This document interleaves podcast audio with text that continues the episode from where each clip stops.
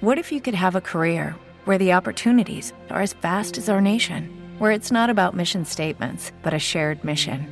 At U.S. Customs and Border Protection, we go beyond to protect more than borders from ship to shore, air to ground. Cities to local communities, CBP agents and officers are keeping people safe. Join U.S. Customs and Border Protection and go beyond for something far greater than yourself. Learn more at cbp.gov/careers. Temple University is ranked among the top 50 public universities in the U.S. Through hands-on learning opportunities and world-class faculty, Temple students are prepared to soar in their careers. Schedule a campus tour today at admissions.temple.edu/visit. Deja que Sci-Fi te lleve más allá de este mundo ahora y cuando quieras. Vamos. Explora nuevos mundos. Vive nuevas experiencias. Descubre nuevas aventuras. Escapa de tu mundo con Sci-Fi. The Twilight Zone, Evil, The In-Between, The Magicians, The Librarians, Spideys y mucho más. Ahora háblame de tus sueños. Sci-Fi ahora y cuando quieras bajo demanda.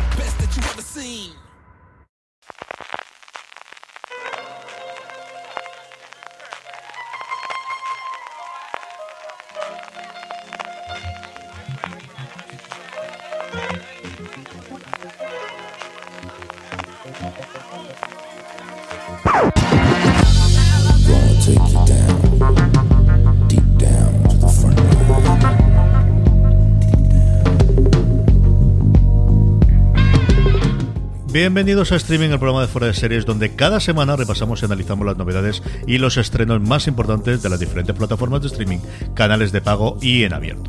En el programa de hoy hablaremos de vueltas que no esperábamos, de rodajes durante y después de la cuarentena y de Baby Yoda, porque por supuesto todo mejora con Baby Yoda. Además, como cada semana, te repasaremos las series más vistas por los lectores oyentes de Fuera de Series a través de nuestros Power Rankings, donde permanecen inalteradas las dos primeras posiciones, y terminaremos con las preguntas que nos enviáis relacionadas con el mundo de las series de televisión. Yo soy CJ Navas y tengo conmigo a Francis Desescalado Arrabal. ¿Cómo estamos, Francis? Pues contento, parece que empezamos a tener buenas noticias, ¿no? Que la cosa va mejorando, que se van a empezar a retomar los rodajes, ahora comentaremos, que se va a empezar a retomar los doblajes, así que volveremos a recuperar todas esas series que teníamos por ahí pendientes y dispuesto a dar mucho la turra con Hollywood. CJ, que me dejan hablar de ella, ya la ha podido ver todo el mundo, así Has que vengo 33 dispuesto. segundos, 33 segundos, que más o menos sé dónde estaba. Tampoco te crees tú que mi apuesta era mucho que iba a tardar mucho más en nombre Hollywood. ¿eh?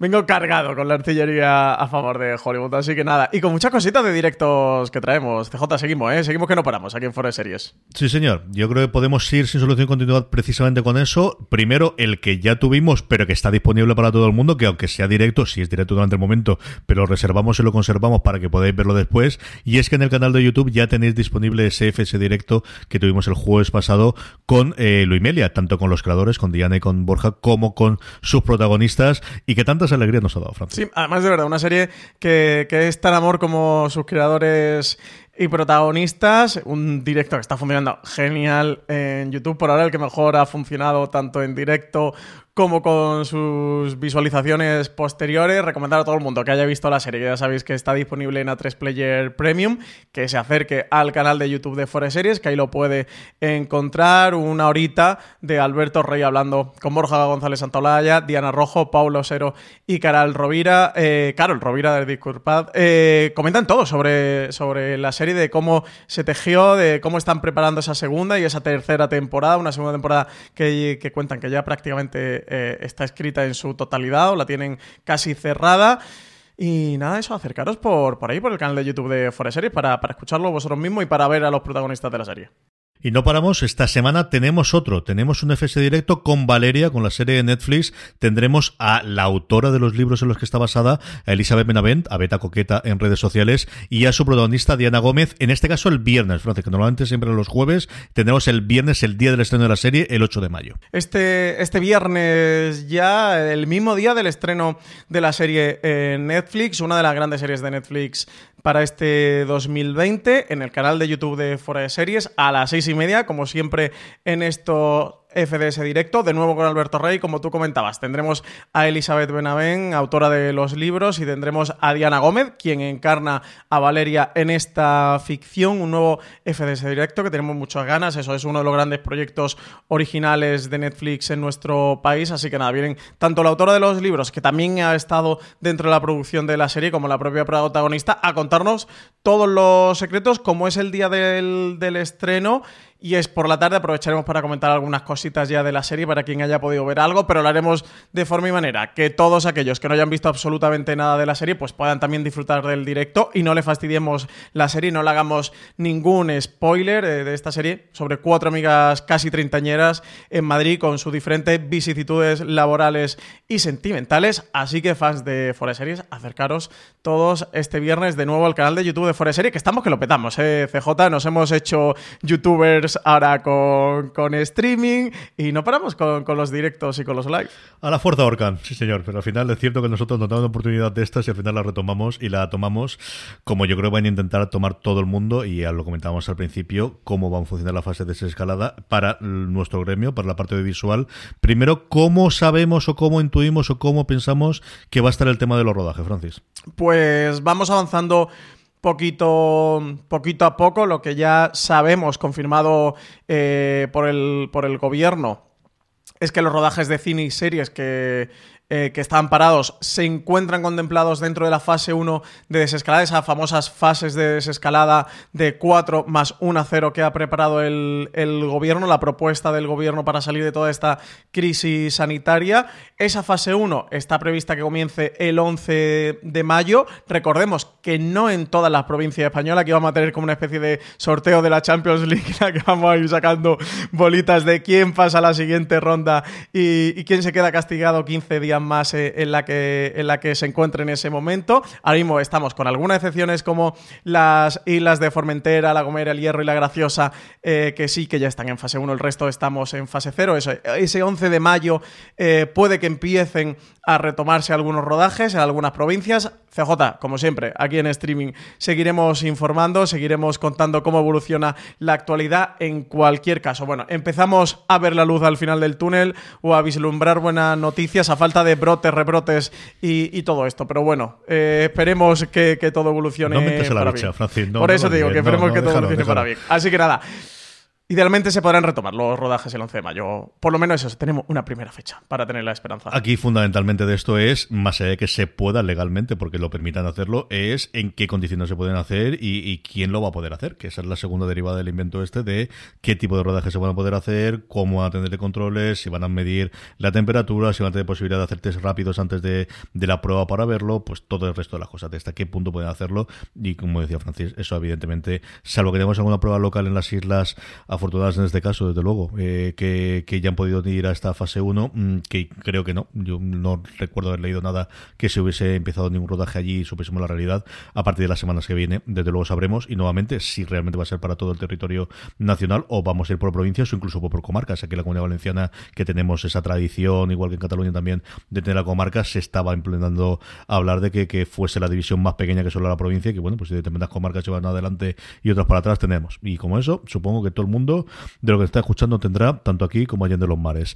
La otra derivada de esta, Francis, y otra cosa que contamos y que, que, es cierto que al principio eso no había pasado, es el tema del doblaje. Y el tema del doblaje que también va a recondomar, os recomiendo porque mañana tendremos en el Gran Angular, hablamos con Antonio Villar, que ha sido, bueno, pues actor de doblaje, un montón de cosas, pero además director, lleva mucho tiempo siendo, de hecho, fue el director de doblaje de Juego de Tronos, y nos cuenta un poquito cómo está eh, la situación, que también él nos cuenta que la, la luz se ve al final la luz del, del túnel, o al menos de luego sí que planificada si todo va bien, y esa coletilla habría que decirla siempre, pero al final lo que hay, eh, la vuelta en no demasiado tiempo a que se puedan doblar, que hace incluso, y luego lo comentaremos cuando tenemos TNT con Blue Blue, que estén ya programadas determinados estrenos que dependen de un doblaje que todavía no se ha realizado a día de hoy.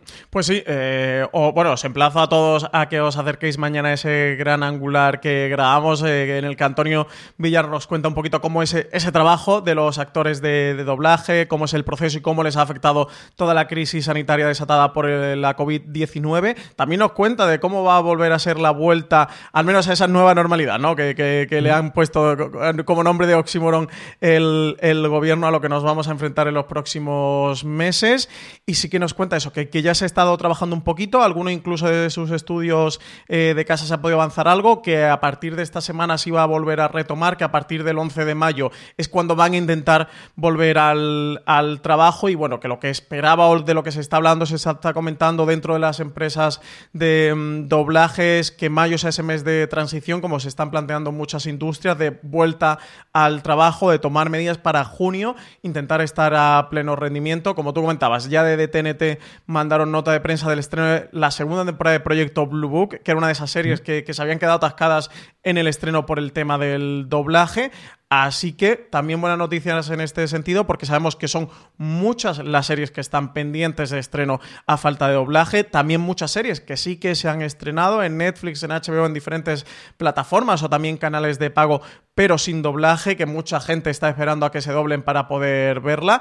El caso de Hollywood, que luego daré otra vez la turra con ella. Por ejemplo, hay mucha gente que me ha dicho, estoy esperando a que, a que esté doblada en Netflix, hasta que no esté doblada eh, me la estoy reservando para, para verla. Así que eso, empezamos a ver la luz al final del túnel, a ver si siguen las buenas noticias y a lo largo del mes de junio, si no mayo, a lo largo del mes de junio, pues ya se empiezan a estrenar todas esas series y si ya estaban estrenadas, pues empiezan a tener también su pista doblada al castellano. Muy bien, pues vamos ya con el repaso semanal. Vamos plataforma a plataforma en orden alfabético y empezamos, como siempre, por Amazon Prime Video. Un Amazon Prime Video que trae una de sus grandes apuestas españolas, otro eh, fruto más de ese convenio que tiene con Mediaset. Madres, la vuelta de Belén Rueda a la televisión española, estrena su primera temporada este 8 de mayo. Protagonizada por Belén Rueda, Ida Folk, Rosario Pardo, Carmen Ruiz y Carla Díaz Nada y producida en colaboración con Alea Media, la productora de Aitor Gabilondo. Madres aborda las historias vitales, las relaciones y los conflictos de un grupo de madres que atraviesan una etapa vital con un nexo común. Sus hijos están enfermos y reciben tratamiento en el mismo hospital. Hemos podido ver el tráiler también. Yo creo que la gran tradición de las series de Telecinco creo que tiene su público fiel y sobre todo por los nombres que ha dicho Francis, tanto delante como detrás de la pantalla. La otra gran apuesta que tiene la pantalla, que viene de Aitor Gabilondo y de Alea, es que todas las directoras han sido en su totalidad mujeres. Y si esta es la última, fruto, como os decía antes, del acuerdo con Mediaset, el primero, ese pequeñas coincidencias que estrenaba hace unos años, se ha confirmado que tendrá una tercera y ahora ya sí, última temporada, Francis. Pues tercera y última, eh, la noticia favorita del año para Miguel Pastor. Ya acaba pequeñas coincidencias. Dicen que esa tercera temporada se va a estrenar en 2021 y que ya pondrá fin a la comedia de, de Amazon Prime Video que tenía en exclusiva, que también hemos podido ver su primera temporada en Antena 3. Comentan que habrá una última temporada con más enredo, más equívocos, más personajes desquiciados y angustiados y por lo tanto más comedia, al menos es lo que afirman en la nota de prensa. Vamos con Apple TV Plus. Un Apple TV Plus que sigue con sus novedades, sigue con sus proyectos, aunque no se pueda rodar, y tenemos dos nombres propios, como también en marca de la casa, que al final tenemos nombres propios, sea delante o detrás de la pantalla. En este caso no es delante, y tenemos a Will Ferrer y a Paul Rudd, se vuelven a juntar después de casi 10 años en una nueva serie para eh, la plataforma de la manzanita. Y además ya tenemos petición directa de la serie para Apple TV Plus, o sea que es un proyecto que vamos a terminar viendo en la pantalla, una serie limitada protagonizada por dos grandes nombres de la industria en cuanto a la comedia, como son Will Ferrell y Paul Rudd. Tenemos nueva serie de comedia en Apple TV después de haber tenido Mythic Quest. Y bueno, CJ, desde luego, por los nombres que, detrás, uno de los grandes proyectos ¿no? que se espera para Apple TV Plus, que quizás esté un poco falta de proyectos, de proyectos anunciados en este momento. Teníamos toda esa primera eh, tanta batería de estrenos desde el lanzamiento de la plataforma, seguramente agravado por toda esta situación de la crisis sanitaria, que también está afectando, por supuesto, a Estados Unidos y, y a Hollywood teníamos un pequeñito parón. Bueno, pues ya tenemos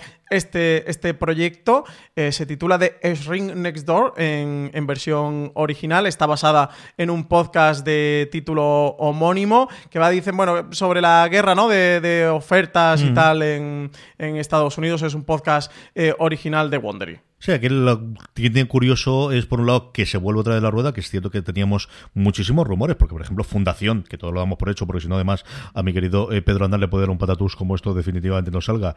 Eh, tenemos la confirmación, eh, nuevamente, como siempre, de agentes, de que ya Harris se unía, que el IP se unía, pero no hay una confirmación oficial de Apple. Pero si se había parado la rueda, tenían como 20 o 22 proyectos, yo creo recordar, en distintas fases de rumorología, y que evidentemente algunos de ellos habrán empezado el rodaje y otros no, y este es el primero en bastante tiempo que vuelve a tener y nuevamente, como decías tú, en la parte de comedia, que yo creo que Mythic Quest le ha funcionado muy, muy bien, que ellos empezaron con grandes dramones, con la idea de vamos a convertir en los semi, igual también en película con The Bunker, que tuvo todos los problemas del estreno por el que se retrasó hoy, oficialmente. Pero chicos, yo creo que Little America, que no llega a ser comedia, pero que tiene ese tono al final, y Mythic Quest, desde luego, son dos grandes estrenos de las dos series. A mí me ha gustado mucho eh, Jacob, que está ahora emitiendo su cuarto, este semana veremos el quinto episodio, pero al final yo creo que Mythic Quest es la serie más redonda, y sobre todo también porque tenía esa parte de caballo negro de que no esperábamos que Apple fuese a tener una comedia de este estilo, Francis. Sí, sí, sí, por supuesto. Eh, ha sido quizás la gran sorpresa. Llegaron con grandes alaracas todos esos primeros estrenos como eran de Morning Show, por el repartazo que tenían,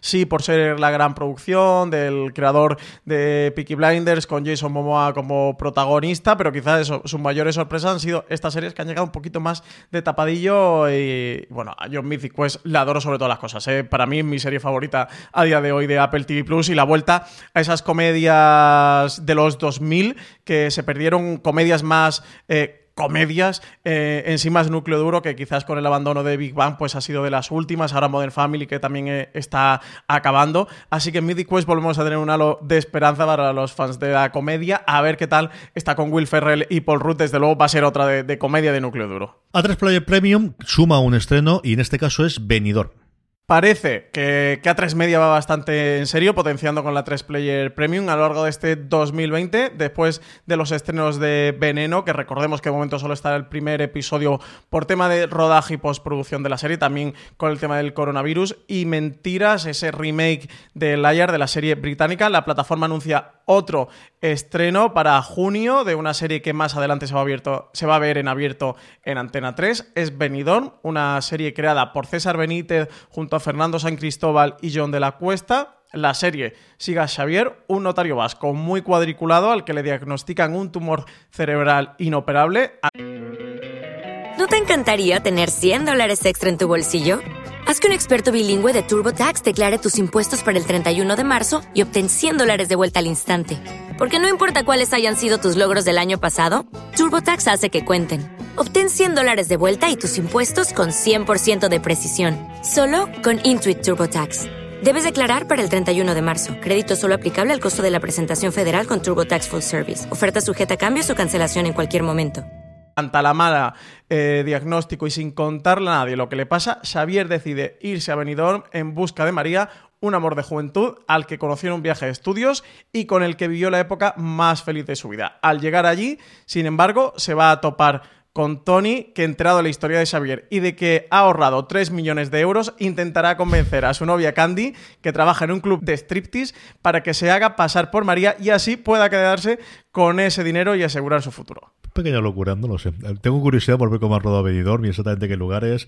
Pues eso, igual que supongo que los neoyorquinos y lo demás les parece, mira, esto es allí, o cuando ocurre esto en Los Ángeles, o esto es aquí, algo conozco. No es el sitio que más conozco desde luego de la provincia de Alicante, pero alguna cosa de alguno de esos lugares hemos estado, así que alguna cosa, alguna cosa conozco de mí en medio. Vamos con Disney Plus, Francis. Un Disney Plus que, hombre, no tiene no Mandalorian, pero tiene lo más cercano, lo más parecido, lo más semejante que puede ser, que es tener ese documental que se iba rodando de The Mandalorian conforme se iba eh, rodando inicialmente. Se llama Star Wars de Mandalorian Galería Disney. Una serie documental de ocho episodios que explica el proceso de creación de The Mandalorian. Cada capítulo explora una faceta diferente de la primera serie de acción real de Star Wars a través de entrevistas, imágenes nunca antevistas y conversaciones en mesas eh, redondas organizadas por John Fabre. Ya está disponible el primer episodio de casi la misma duración que, que el episodio de, la serie. Va a tener el mismo número eh, con un total de 8. Así que nada, tenemos este Galería Disney, Star Wars de Mandalorian, que estrenan hoy, aprovechando que es May the Force, el 4 de mayo, que recordemos, bueno, es el día de los Warsies, el día de los fans de Star Wars. Es verdad, se me ha olvidado totalmente, sabía que era ahora, pero se me Sí, ha es olvidado. el guiño, lo han Estados hecho Unidos eso. aprovechan para adelantar, han adelantado dos años, dos años digo yo, dos meses el estreno de la última, de la novena eh, película de la, de, las- de la última trilogía. Y aquí lo que pasa es que como los derechos eh, funcionan de forma distinta, la tenemos aparte. Así que veremos a ver lo que, lo que tarda en llegar, pero al menos tenemos este de Mandalorian. Vamos con eh, HBO España, Francis, un montón de estrenos.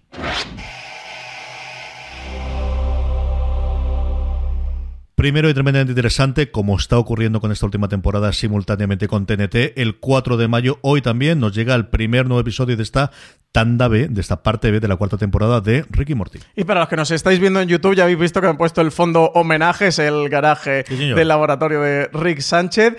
Ricky Morty es la exitosa serie animada de ciencia ficción de Adult Swim, que regresa con cinco nuevos episodios. Se estrena hoy mismo a las 10.50 de la noche en TNT, tan solo un día después de su lanzamiento en Estados Unidos. También se va a poder ver más allá de la televisión lineal en TNT, bajo demanda en la plataforma de HBO España. Ya sabéis que ambas empresas pertenecen al grupo Warner Media y comparten algunas series como esta. Estos cinco capítulos que se van a estrenar ahora completan la cuarta temporada de la creación de Dan Harmon y Justin Roiland, que en sus episodios iniciales, bueno, han hecho que los espectadores nos embarquemos en una aventura post-apocalíptica tipo Akira, conozcan el santuario secreto de Rick, planeen un gran golpe con mil giros de guion como si se tratara de la casa de papel, se sientan madre de dragones o salven el planeta de una amenaza serpentina, todo posible e imprevisible en este universo con Rick y con Morty. Sí, señor. Primeros episodios, yo creo, si no flojitos, bueno, pues que ahí están de volver a entrenar. A partir del tercero, yo creo que la serie es espectacular. Y el de los dragones es uno de mis episodios favoritos de siempre, de Ricky Morty. Me ha parecido espectacular. A partir de aquí, dos noticias relacionadas con adaptaciones de novelas. La primera, una que ya está en funcionamiento, esa coproducción que tienen eh, con Italia. La amiga estupenda, también esperábamos, porque al final hay más de una novela, pero se ha confirmado que tendrá una tercera temporada. HBO y Rey han renovado la serie La Amiga Estupenda por una tercera temporada, la segunda de ocho episodios, La Amiga Estupenda, un mal nombre, basada en la exitosa novela homónima de Elena Ferrante. Es la segunda serie de las cuatro partes que tiene la novela publicadas en España por Lumen. Se estrenaba en HBO España el pasado mes de febrero. Ahora han confirmado esta tercera temporada que se va a basar en el tercer libro de la saga de Ferrante, Las deudas del cuerpo. Tenemos pendiente de ver que entendemos todos que sí, pues com- completarán eh, con una adaptación por cada una de las novelas, con una cuarta temporada, la serie de la amiga estupenda. De momento, pues ya va a tener cubierta hasta la tercera novela.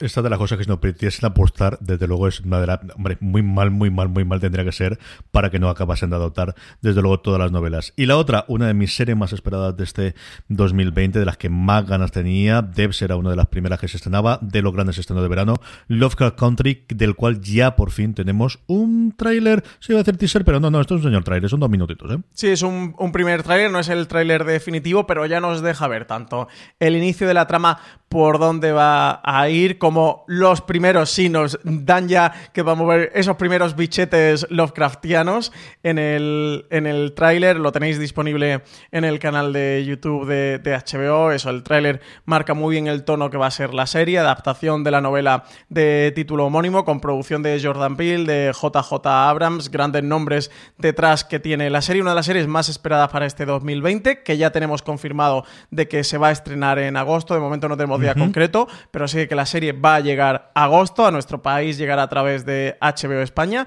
Y CJ, ¿qué te ha parecido? Ah, yo ya te lo decía. Es decir, es que aunque no, me hubiese sacado solamente la portada del libro y ya está, tenía dudas de, de cuántos monstruitos y cuántas cosas sobrenaturales se van a sacar o cuánto van a contar eh, los personajes principales. Nos falta ver sobre todo uno de los más importantes, pero se ha centrado en la familia del protagonista y del resto de los que tenemos atrás. Y nos falta acabar de ver el otro.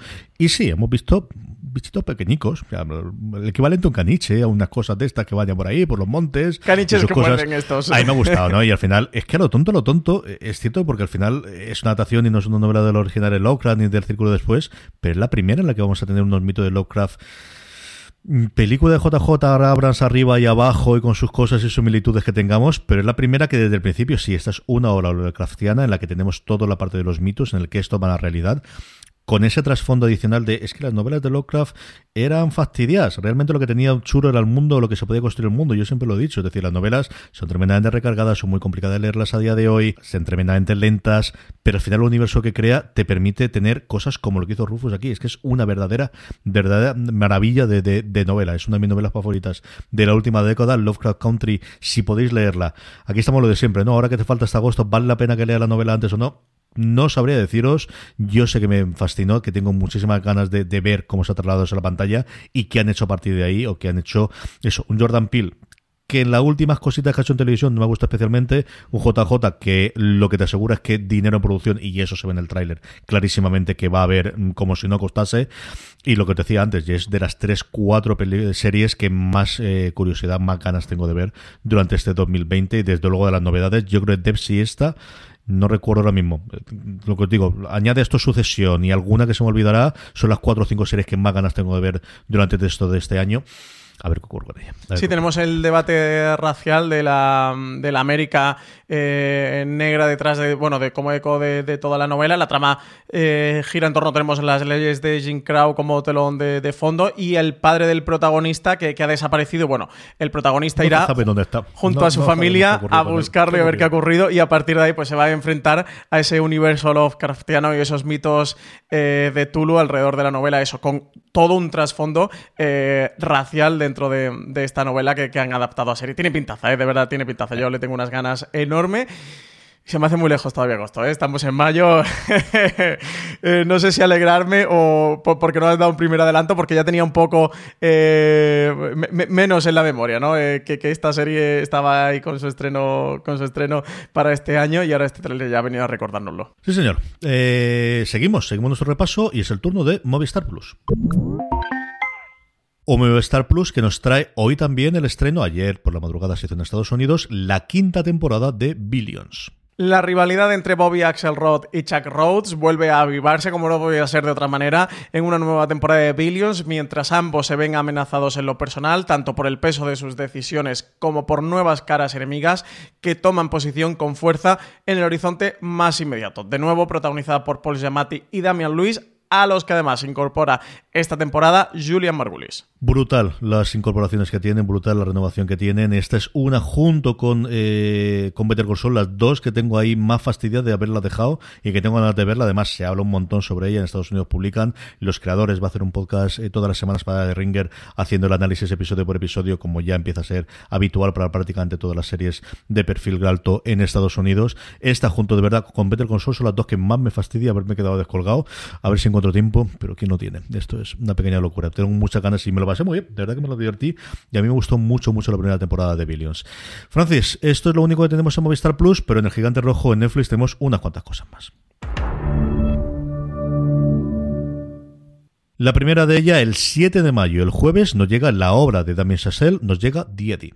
Dirigida por Damien Chazelle, la serie original de Netflix Diedi es un drama de ocho episodios que tiene lugar en los vibrantes barrios multiculturales de la moderna París Elio Tudo es el protagonista de esta historia. Alguna vez fue un famoso pianista de jazz en Nueva York. Ahora es el copropietario del club de Eddie, que da título a la serie, donde dirige la banda de la casa. A medida que Elliot se entera de que su socio Farid puede estar involucrado en algunas prácticas cuestionables en el club, comienzan a salir a la luz secretos. Cuando la problemática hija adolescente de Elliot, Julie, llega de repente a París para vivir con él, su mundo personal y profesional comenzará a desmoronarse rápidamente mientras enfrenta a su pasado luchando por salvar el club y proteger a los más cercanos a él. Música y más música en Chazelle junto con mi adorado André Holland. Un día después, el 8 de mayo, el viernes, nos llega, para alegría absoluta y contento de mi mujer, la segunda temporada de Dead to Me. Jane Judy y las mentiras que las atan vuelven justo después de aquella sangrienta revelación en el jardín que no vamos a entrar a comentar para no hacer spoiler. Una vez más, la incontrolable pareja se desvivirá por mantener enterrados y bien enterrados sus secretos. Al principio del programa lo comentábamos, los tendremos en FDS Directo este viernes a partir de las seis y media de la tarde, pero desde esa misma mañana tendréis ya la primera temporada de Valeria. Valeria es una escritora en crisis, tanto por sus novelas como por su marido y la distancia emocional que le separa. Se refugia en sus tres mejores amigas, Carmen, Lola y Nerea, quienes la apoyan durante su viaje. Valeria y sus amigas están inmersas en un torbellino de emociones sobre amor, amistad, celos, infidelidad, dudas, desamores, secretos, trabajo, preocupaciones, alegrías y sueños sobre el futuro. No le falta absolutamente nada y lo que tampoco nos falta a nosotros es haber conversado con Elizabeth Benavent, con la autora de los libros, y tenemos un cortecito, ¿verdad, Francis? Pues sí, eh, pudimos hablar con ella y mira, todo esto nos contaba sobre la serie.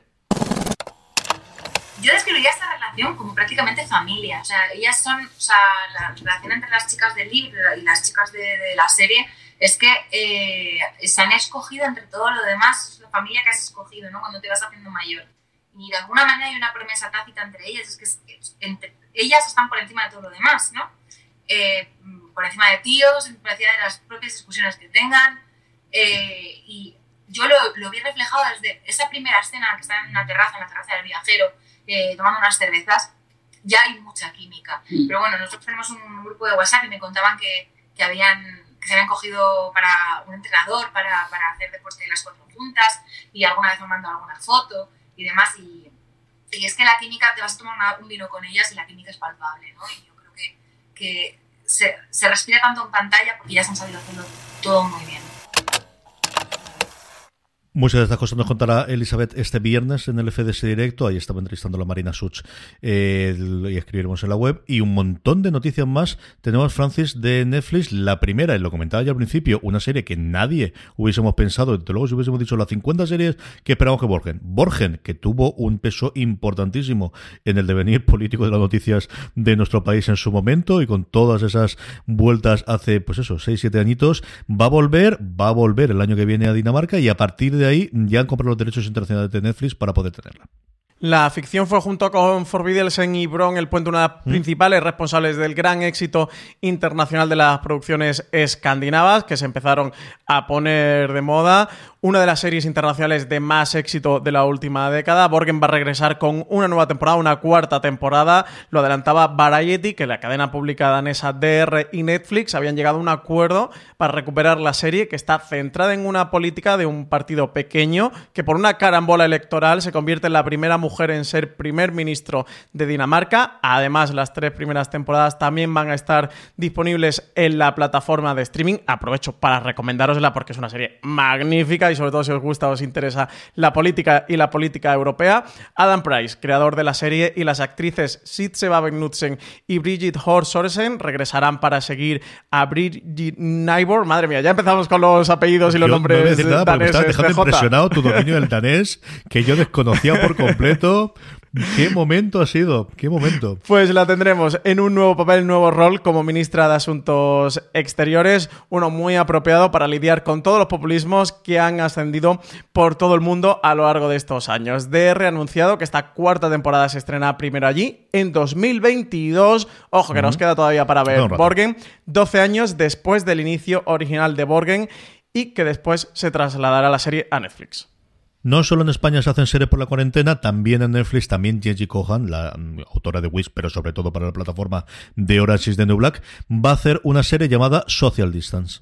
Pues sí, nueva serie desde el confinamiento, eh, no solo aquí en España, Genji Kohan también se suma a esta nueva moda, una serie de antología basada en la cuarentena para Netflix. Kohan y su equipo han creado este Social Distance. eh, en exclusiva para la plataforma y nos contará pues lo que continúa eh, alrededor, ¿no? Todo lo que, eh, que ha ocurrido alrededor del- de la crisis sanitaria y el confinamiento eh, consiguiente causado por la COVID-19.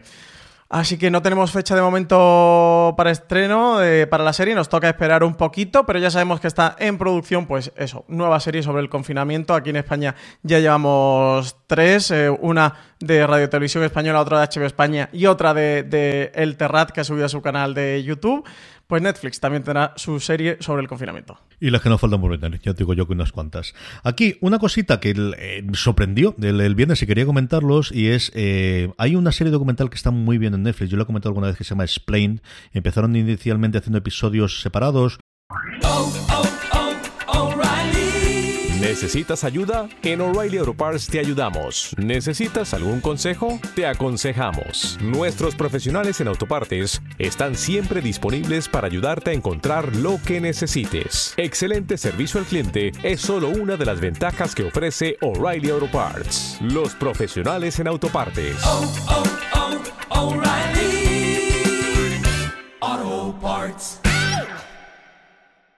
Luego hicieron, por ejemplo, una miniserie de varios episodios sobre el cerebro. Y aquí tiene toda la pinta de que tenía eh, la colaboración entre Vox Media, que es lo que hacen, y ellos hacen un montón de vídeos también en YouTube exactamente igual, y, y, Netflix tenía toda la pinta de que estaban preparando alguna cosa sobre pandemia o sobre medicina. Les ha pillado esto en medio y han tenido que cambiar y adaptar rápidamente y han hecho un explain directamente sobre el coronavirus.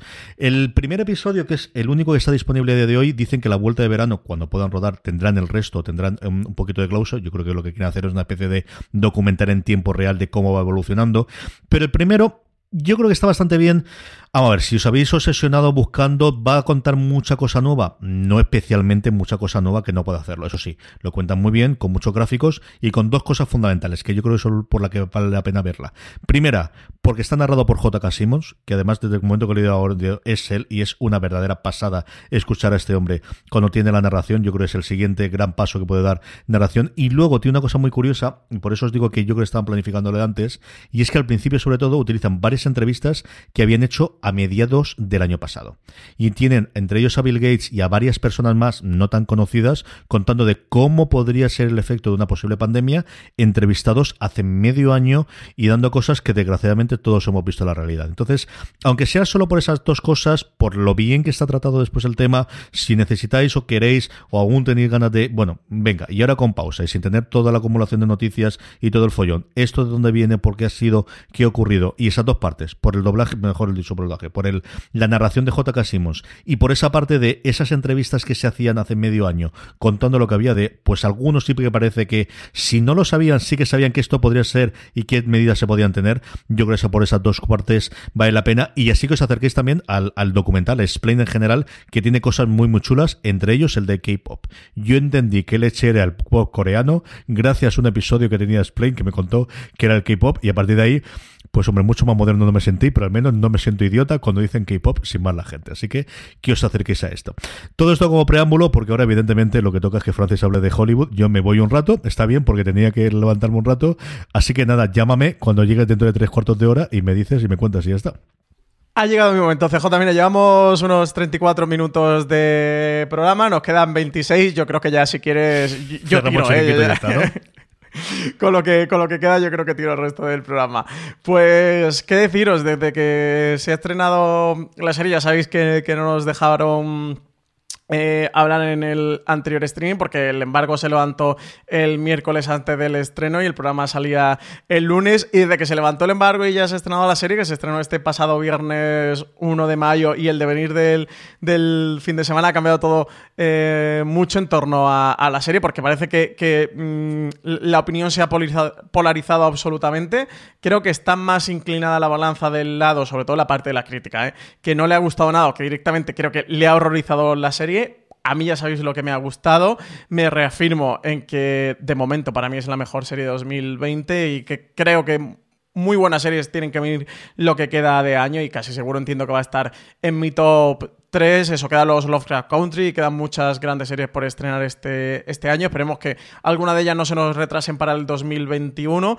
A mí me ha gustado mucho la historia. Para quien no sepa eh, de qué va este Hollywood y antes de, hablar o comentar qué me ha parecido, es una reimaginación de la edad de oro del, del Hollywood clásico, de, de, la meca del cine, del cine a manos de Ryan Murphy, eh, con un auténtico repartazo. Y la historia al final es una actualización de cómo es un what if, ¿no? El clásico uh -huh. what if de cómo hubiera sido eh, ese mundo en vez de si ocurrir las cosas tal y como ocurrieron o estar plagado mmm, directamente de delincuentes y malas personas, eh, hubieran tenido un contexto de un mundo mejor, ¿no? En el que la gente eh, se hubiera revelado un poco, se hubiera antepuesto ante la- las normas impuestas. Y a partir de ahí construye un relato en siete episodios en una que de momento es serie limitada, ya se está empezando a hablar como no podía ser de otra manera de segunda temporada y que se convierte en una serie antología, Eh, estando en manos de Ryan Murphy, pues evidentemente no, no, no es de, de extrañar, lo que tenemos por ahora son estos siete episodios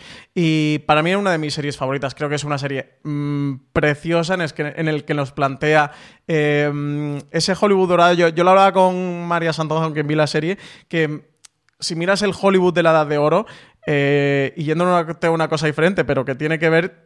A, mí, por ejemplo, me pasa eh, como con, con Louis C.K. de es una obra que admiras mucho, te gusta mucho la época. Dicho eso, eh, eran racistas, eran machistas, eran homófobos, o sea, eran una joya. Todo, todo lo que estaban allí, ya no te digo los productores o los directores de, estudio, el contexto eh, social y, y de la época que te cuenta Hollywood, ¿no? Y, y eso puedes tener un poco la sensación como cuando ahora te levantas a ver Louis, de, es un tío que admira mucho su obra, lo que él hizo es tremendamente deleznable y el tío es un, un delincuente, ¿no? Y se merece todo lo que le ha ocurrido y bastante, bastante peor. Y a partir de aquí, eh, Ryan Murphy es una época que, que ama, que, adora, que ya lo sabíamos, lo vimos en Feud recientemente en, en la serie, que aquí, bueno, pues ha hecho esta versión alternativa de, de- de este Hollywood en el que todo esto eh, sí que estaba, pero hubiera empezado a cambiar. Parece que el mundo ha empezado, el mundo de Hollywood ha empezado a cambiar ahora en 2018, 2019 con todo el movimiento del, del Me Too y con los Oscar eh, So White. Este año, que, que es gracioso porque cuando se ha estrenado esta serie, cuando se ha escrito ya existía el Me Too. De hecho, creo que es una serie bastante heredera del Me Too, pero no había ocurrido lo de los Oscar este año de, mm, de, de Parásitos. Y hay una trama eh, que va por ahí con una actriz asiática, no voy a comentar mucho por no meterme en spoiler para quien no la, no la haya visto, que precisamente una de sus tramas va por ese, va, va por ese tema. Eh, la crítica en su mayoría, y lo digo para quien no la haya visto, vienen por, bueno, porque dicen que es una serie como muy almibarada, ¿no? Como demasiado bonita, ¿no? Que en el que todo lo que pasa, los personajes son muy amables y, que sea un cuento, una, eh, una fábula ya casi infantil. Yo entiendo parte de la crítica, aunque no estoy para nada de acuerdo. Pero entiendo que muchos espectadores no entren en la serie y a partir de ahí, luego, tanto a nivel de interpretaciones como producción, creo que es una serie muy bonita, que es preciosa en su contenido y en su mensaje y donde nos intenta aportar un mundo mejor del que nos ha tocado vivir, que creo que también nos hace falta. Eh, a partir de ahí, Alberto Rey y yo hemos discutido mucho sobre la serie, muchísimo No, sobre exagerado. la serie, porque le- Exagerado. es que Alberto la odia, o sea, no, no me reconoce cuando digo, Alberto, es que odias la serie. Dice, yo mí no decidido cada uno que coge la bandera Sí que y más allá que os guste o deje de gustar, como ya habéis cogido la bandera, ya ahí es como los niños chicos. A tope, ya, como a mi tope. Ya hemos cogido la bandera, ya a partir de aquí no hay Cristo que nos mueva. Pues Alberto la y estuvimos ahí hablando por teléfono por WhatsApp y hemos hecho un- una crítica a favor y en contra en foreseries.com que, que todos eh, podéis leer y podéis leer nuestras opiniones que yo creo eso, que pueden reflejar o representar las posiciones que pueden tener muchos espectadores ante la serie. Yo en cualquier caso os animo a todos que os acerquéis. Creo que los dos primeros episodios no son los que más a favor le, le hagan. Creo que la serie va mejorando conforme avanza y de hecho yo Hollywood, que ya sabéis que estoy en contra de los maratones, Hollywood me, callé- me la cargué en dos maratones porque me, estaba encantando y creo que gana bastante viéndola así en modo, modo Netflix. Creo que es bueno, es la primera serie que Ryan Murphy ha creado ya en ex, ex profeso para Netflix, porque The Politician venía de una, de una idea anterior y que ya estaba desarrollada o andaba en desarrollo. Y creo que sí que gana en ese modo de visión. Creo que Ryan Murphy ha sido consciente de cómo se estrenaba y cómo le iban a poder ver los espectadores. Y que creo que sí que gana el relato cuando, cuando la vas viendo continuo. Lo digo por si, por si alguien no la ha visto, pues que intente aprovecharla para ver así. Yo me posiciono como C- eh, CJ como una de las mejores series de- del año. Creo que me voy a quedar en minoría, que, que esta batalla popular la va a ganar Alberto frente a mí. Pero no me va No a te creas, yo creo que esto va a tener distintas oleadas, igual que ha tenido ahora esta parte, luego tendremos la otra, y esto siempre funciona exactamente igual, así que hay.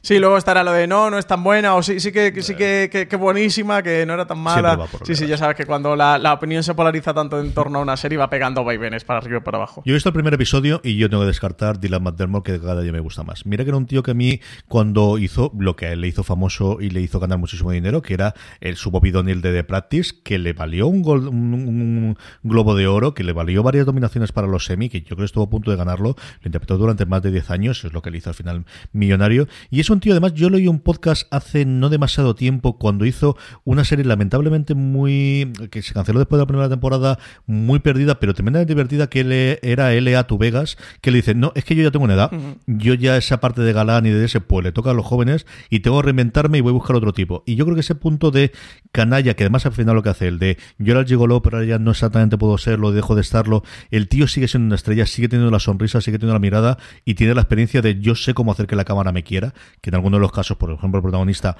que es un tío insultantemente guapo, pero creo que esa parte le falta todavía, a mí solamente por Matt Damon de verdad creo que vale la pena verla, pero es un tío que me gusta muchísimo, muchísimo. Si te ha gustado su personaje, tienes que ver la serie porque te va a fascinar. Para mí de los personajes más bonitos que tiene Hollywood y tiene particularmente dos escenas en del quinto al séptimo episodio con, los, con las que lloré. O sea, literalmente lloré en el sofá moco tendido con él y con un par de cosas que le pasa. Al final Hollywood también habla mucho, que creo que, que esa parte está quedando enterrada en el, en el, en el debate sobre los desheredados o los desposeídos de la edad de oro de Hollywood, sobre toda esa gente en el primer episodio te lo presentan, que llegan cada uno de diferentes partes de Estados Unidos, porque la gente de Los, de los Ángeles o que vive en Los Ángeles, nadie es de Los, nadie de Los Ángeles, pasa casi como Madrid, que al final cuando te ponen a preguntar nadie es de, de Madrid, cómo llegan de diferentes puntos, con sueños y terminan trabajando, pues uno en una gasolinera, otro prostituyéndose, otro de camarero, eh, de lo difícil que es alcanzar ese sueño,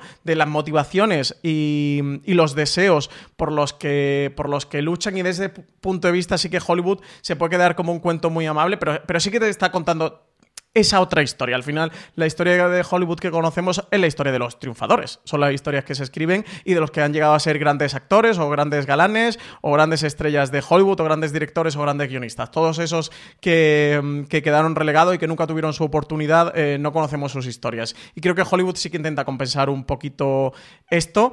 Aunque, bueno, no voy a comentar nada más porque me iba a meter en En fin, que Francis hablará mucho más de Hollywood, que tendremos review, que tenéis ese artículo con Alberto que luego recordaremos también. Nos quedan nada, dos cositas más para, para hacer el repaso. La primera de ellas, sorprendente, es Sky Francis, que chico, yo me sorprendí un montón porque además nos mandaron a todos los abonados una, una cuenta diciendo que los eh, tanto XN como XN Now y también por la parte de Cine Sony dejaban la plataforma este próximo 31 de mayo.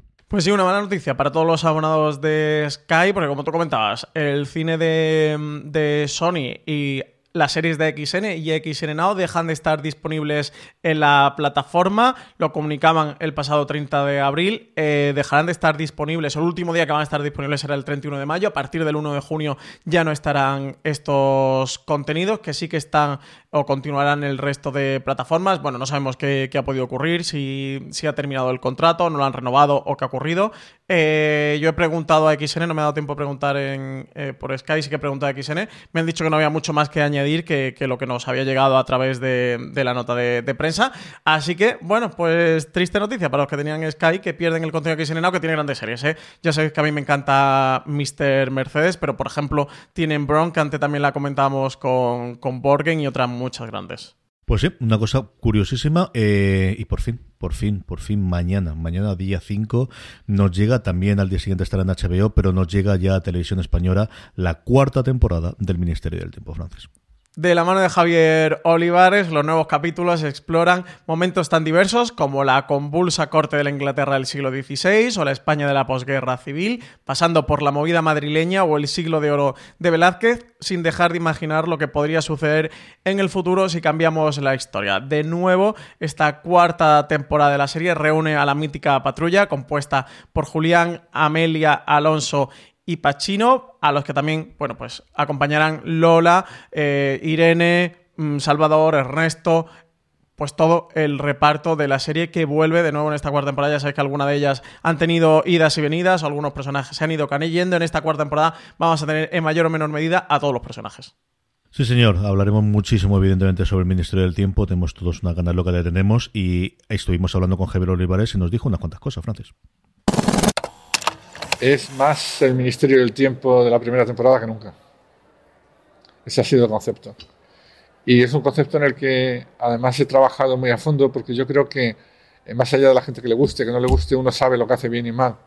Y yo creo que en las tres temporadas ha habido grandísimos capítulos, pero también ha habido eh, capítulos de mucha transición y muy intercambiables, ¿no? Entonces, eh, esta temporada yo creo que los ocho capítulos son en sí mismos muy potentes, ¿no? Entonces, eh, hasta en la primera, si recordáis, que acabó con Lorca, eh, empezó muy fuerte, pero luego estaba el de Lazarillo, que estaba muy bien la idea, o el otro del siguiente. Había momentos muy buenos porque se mantenían muy bien, eh, porque si no teníamos, como en esta temporada, hay veces que de los ocho capítulos hay cinco y medio o seis que son de historia, pero hay dos, dos y medio y casi lo que va recorriendo toda la serie, que es una aventura con nuestros personajes y lo que le pasa a nuestros personajes. En ese sentido es muy fantasy también, ¿no? En- en- pero sí, yo creo que es, que es más Ministerio del Tiempo que nunca. De hecho, los cuatro primeros son muy lo que yo denominaría Ministerio del Tiempo Classic, ¿no? A partir de, de la segunda parte, si nos dejan, es la parte más arriesgada.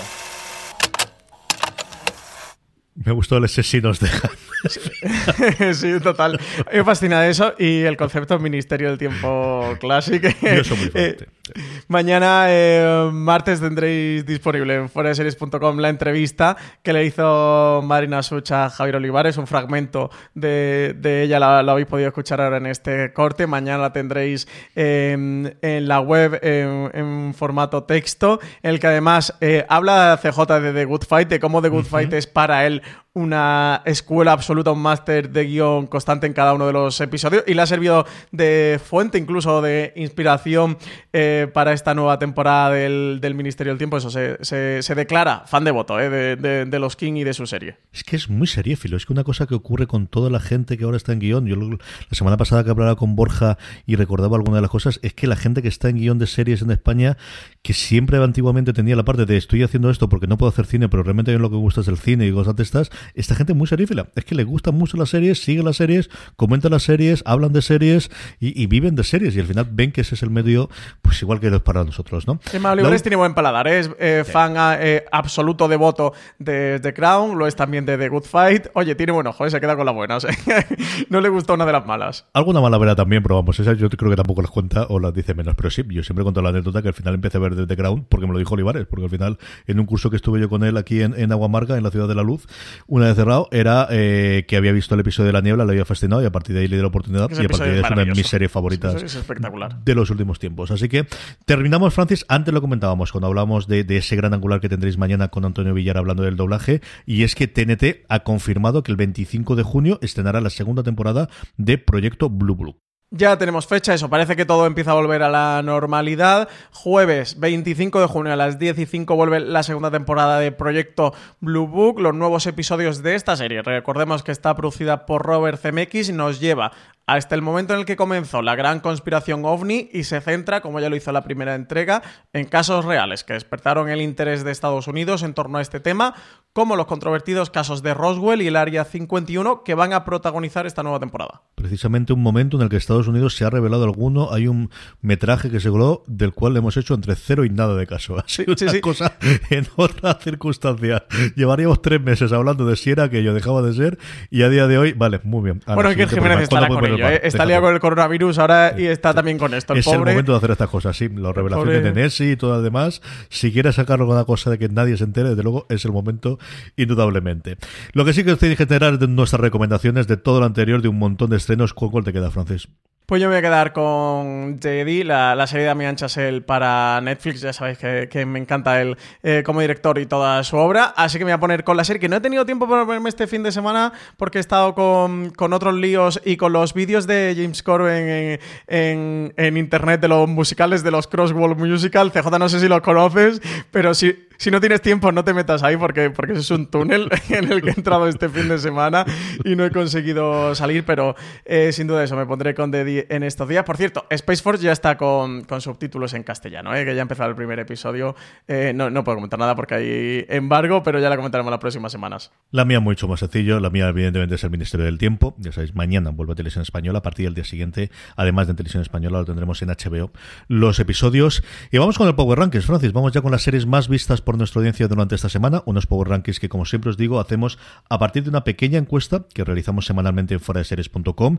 La forma más sencilla de que no se os pase, de que no se os olvide y de esa forma que votando vuestras series favoritas estén lo más alto posible del ranking es que os unáis a nuestro grupo de Telegram, telegram.me barra fuera de series. Ahí cada vez que hacemos la encuesta, cada vez que la colgamos en foradeseries.com, os mandamos un aviso, os mandamos y para que en cuestión de nada, 10-15 segundos, nos pongáis las tres series que más os han gustado de la semana anterior. Así es como hacemos estos Power Rankings. Unos Power Rankings que empiezan por el puesto número 10, una nueva entrada, vis a vis el Oasis, el parece última o proesta, no sabemos si será el cierre de la franquicia o al menos sí que desde luego es el último y el fin para alguno de sus eh, de sus actrices y desde luego de los personajes. La serie de Fox, como os decía, vis a vis el Oasis, ocupa el puesto número 10 de nuestro Power Rankings. Y la novena posición es para otra que entra por primera vez en nuestro Power Ranking, segunda parte de la serie antológica Manhunt, esta titulada Deadly Games. Esta es la que yo tengo pendiente a ver si me pongo con ello. Cuatro puestos cae con respecto a la semana pasada la tercera temporada recién estrenada en Netflix, Fauda. Y séptima posición para Homeland, que acabó eh, su última temporada, ya ha cerrado la serie original de Showtime aquí en España. Recordemos que la emite Fox, que estamos preparando un gran angular sobre el legado de Homeland, ¿eh? que, que tendréis disponible la semana que viene. El sexto vuelve otra vez al Power Ranking donde nunca dejó, tuvo que salir Lo que hacemos en las sombras, la serie HBO España, que qué maravilloso cuarto episodio se Eso te iba a decir, menudo último Qué episodio pasada, que nos ha dejado, qué ¿eh? Pasada, qué pasada. Mejor serie de comedia eh, Brutal. actual. Mejor serie de comedia actual. Yo decía con el estreno de los dos primeros episodios, de nuevo, los fans de la comedia, este estilo documentarios que os gusta la comedia, de verdad, de pasarlo bien y reíros a carcajadas, acercaros lo que hacemos en las sombras con esta segunda temporada, porque aún mejor que la primera. ¿eh? Mira que la primera ya puso el listón alto, la segunda aún mejor. Qué maravillosa lo que hacemos en las sombras. Quinta posición, CJ, para otra serie maravillosa de la que tú y yo somos muy fans, The Good Fight, eh, que repite puesto con respecto a la semana pasada, que ya está de vuelta, que ha habido también nuevo episodio. También un episodio maravilloso, ¿eh? me ha encantado el último de The Good Fight. A ver si cogen el ritmo y pueden emitir todo lo que había, que parece que sí, de inicio está anunciado que la semana que viene emiten el episodio nuevo. A ver, a ver qué es lo que ocurre finalmente. A partir de aquí, dos entradas nuevas de Netflix, la primera de ellas, The Last Una de esas series que como sabemos funciona tremendamente bien,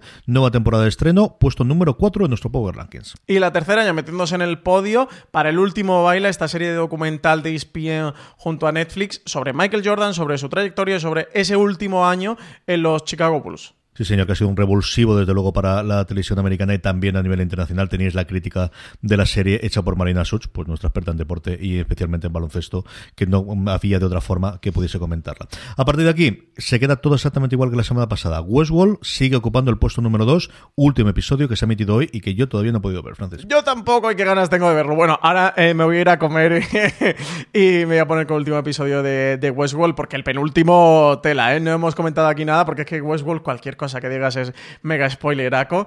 Eh, el penúltimo tela, a ver qué tal. Este, recordemos que esta tercera mm, temporada solo ha tenido 8 episodios con respecto a los 10 que tuvo las dos anteriores. Nos han quitado dos, encima que nos hacen esperar 18 meses, nos quitando episodios, en fin. Tremendas injusticias de, de parte de Jonathan Nolan y Lisa Joy. A ver qué tal ha cerrado. Yo creo que la semana que viene, aunque sea sin spoilers, la comentaremos aquí en, en streaming.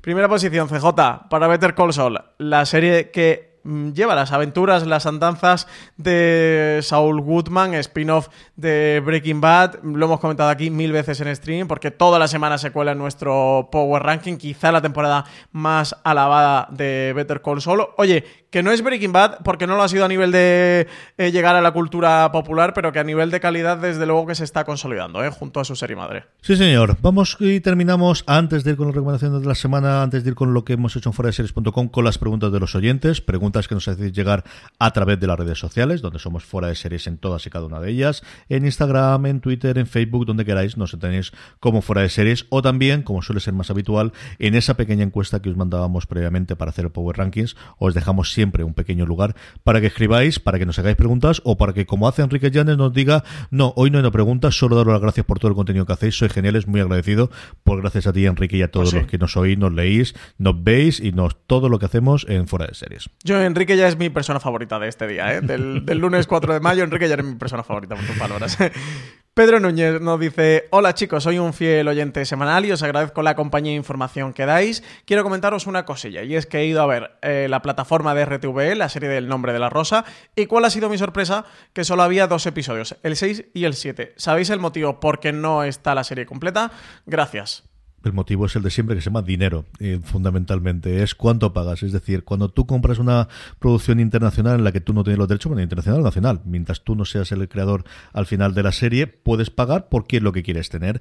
Y tradicionalmente, lo que se pagaba era una ventana de tener los últimos episodios que estaban en emisión. De hecho, eso era lo habitual cuando se consideraba que Internet era un sitio donde enganchar a la gente o que la gente que no había podido ver un episodio puntual se pueda enganchar después en la emisión lineal. Eso con la llegada de las plataformas de streaming se ha ido quitando de hecho se ve bastante mal, pues precisamente lo que le ha ocurrido al pobre Pedro, que es ha ido a ver la serie completa y no ha estado. El más reciente que yo recuerdo de tener esto fue con, eh, con el último show, con la serie de Aragón Televisión, que iban quitando todos los episodios de la semana anterior, lo mantenían durante una semana, y luego hemos sabido que era porque los derechos eh, posteriores de emisión lo tenía HBO España y ya se puede ver eh, ahí completa. Así que aquí es eso, o que no se lo han querido vender, que podría ser, yo creo que no, o una cuestión de dinero de era mucho más fácil pillar la licencia de emisión lineal, que es donde Televisión Española pues sigue queriendo tenerla más allá de la plataforma y salía gratis o salía mucho más barato tener solamente esto de aquí que es el catch up, porque yo creo recordar que Televisión Española hace dos episodios a la semana y tienes hasta que se emitan los siguientes solamente los episodios emitidos durante la semana anterior. Así que,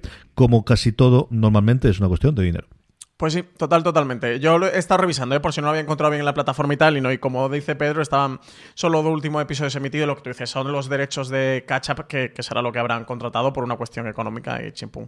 Tenemos por aquí, comentario de PJ, ¿eh? que, que vuelve por, por fuera de series. Que además, eh, darle tirón de orejas a PJ, CJ, porque ha escrito fatal el nombre. Eh, ha puesto PJ Utrecht de Bevangur, el ignorado, que es un guiño al personaje de, de, de las Kingdom, que era Utrecht eh, la Audaz o Utrecht de, de Bevanburg, y lo ha escrito fatal PJ. Así que la próxima vez consúltalo en Google antes de mandárnoslo. Nos dice, al hilo de lo de Sky y XNCJ que hemos comentado antes, nos ponía, nos comunica Sky que desde el 1 de junio dejan de estar disponibles los canales de Sony, XN y XN Now, en su oferta. Nos huele a renegociación de las grandes operadoras, Movistar que no lo incluye en su Lite, Orange y Vodafone para tener otra exclusiva y quitarse competencia de en medio. Me consta que mucha gente tenía Sky por XN Now y XN y que ya que no estaba en Movistar eh, Lite, que combinado con Sky, pues la oferta era buenísima por 15 euros al mes. Dice que ahora hay que pasar por el pack de internet, más móvil, más televisión, etcétera, etcétera, sí o sí, para verlo. Dice, no os digo guapos, que os lo tenéis muy creído. Dilo, dilo, PJ, no te preocupes.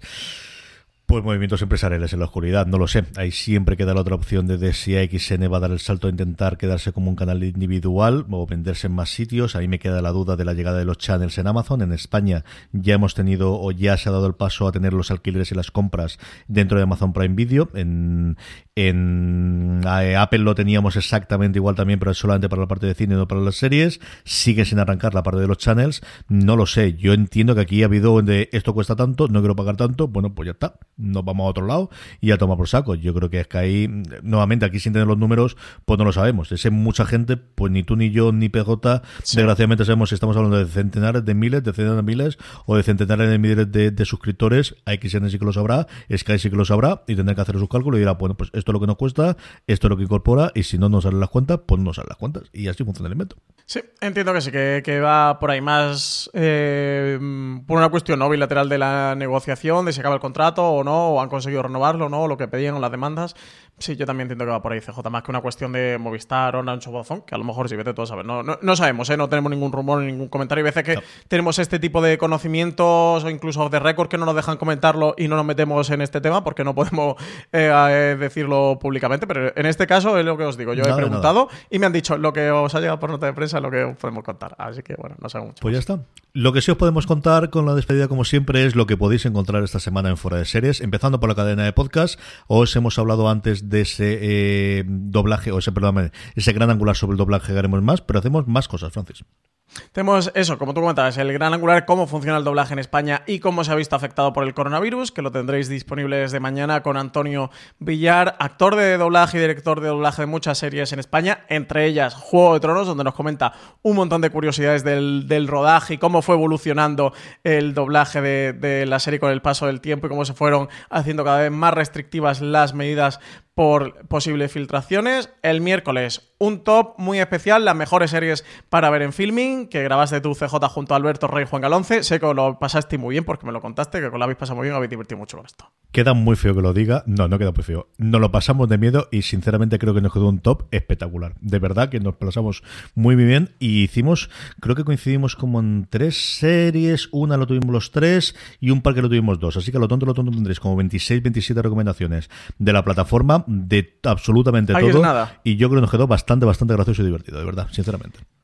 Y el jueves tenemos review de la tercera temporada de Westworld, así que para que todos los que hayáis visto la serie con todo tipo de spoiler, tendremos a um, Álvaro Nieva, que está haciendo los recaps en foreseries.com, que los tenéis todos disponibles, a María Santonja, que está haciendo los análisis y teorías, y también tendremos a Richie Fintano, un habitual de Foreseries, que hace ese podcast de Expreso Westworld junto a María Santonja. Será el equipo para analizar esta tercera temporada. Y en torno a la web CJ, tenemos columna de Marina Such, el síndrome de Estocolmo de Netflix o por qué soportamos series que si se emitieran semanalmente abandonarían, eh, abandonaríamos en el segundo episodio. Una reflexión muy interesante eh, de, Marina, extraído a su vez del último watchlist en el que comentaron algunas cosas, pero no te estripo nada sobre la columna. Acercaros a foraseries.com y miradla. También tenemos artículo de Alberto Rey de su serie. Recordemos Sex and the Series, este, esta sección que ha hecho Alberto donde habla de su relación en torno a las series y la parte sexual, con House of Cards, eh, titulado House of Cards y la pareja moderna. Déjate prejuicios y remilgos, el matrimonio Underwood es lo que necesitas. Habla un poquito eh, sobre, sobre la serie y cómo eh, la serie también utiliza el sexo como, como poder. Y por último, Hollywood, cartas abiertas a Ryan Murphy a favor y en contra, esas opiniones que, os decía antes cuando hablaba de Hollywood, de que tenemos Alberto y yo en torno a la serie. Le hemos escrito cada uno nuestra carta a Ryan Murphy para expresarle nuestros sentimientos y opiniones sobre la serie. A ver, CJ, si, si nos contesta Ryan Murphy nos dice que le ha parecido todo esto. Yo creo que, detrás. Vamos, Hombre, yo espero que sí. vamos, no tengo ningún Con esa intención lo hemos hecho. Hasta aquí ha llegado streaming, mucho más contenido, como os decíamos, en la cadena de podcast, en Fuera de Series y en el canal de YouTube, youtube.com barra Fuera de Series. Pasaros por allí, seguidnos, ved que tenemos cada día más contenido a ese lado. Don Francisco Raval, hasta la semana que viene. Pues hasta la semana que viene, CJ. A todos vosotros, querida audiencia, gracias por escucharnos, gracias por estar ahí y como os digo todos estos días, tened muchísimo cuidado.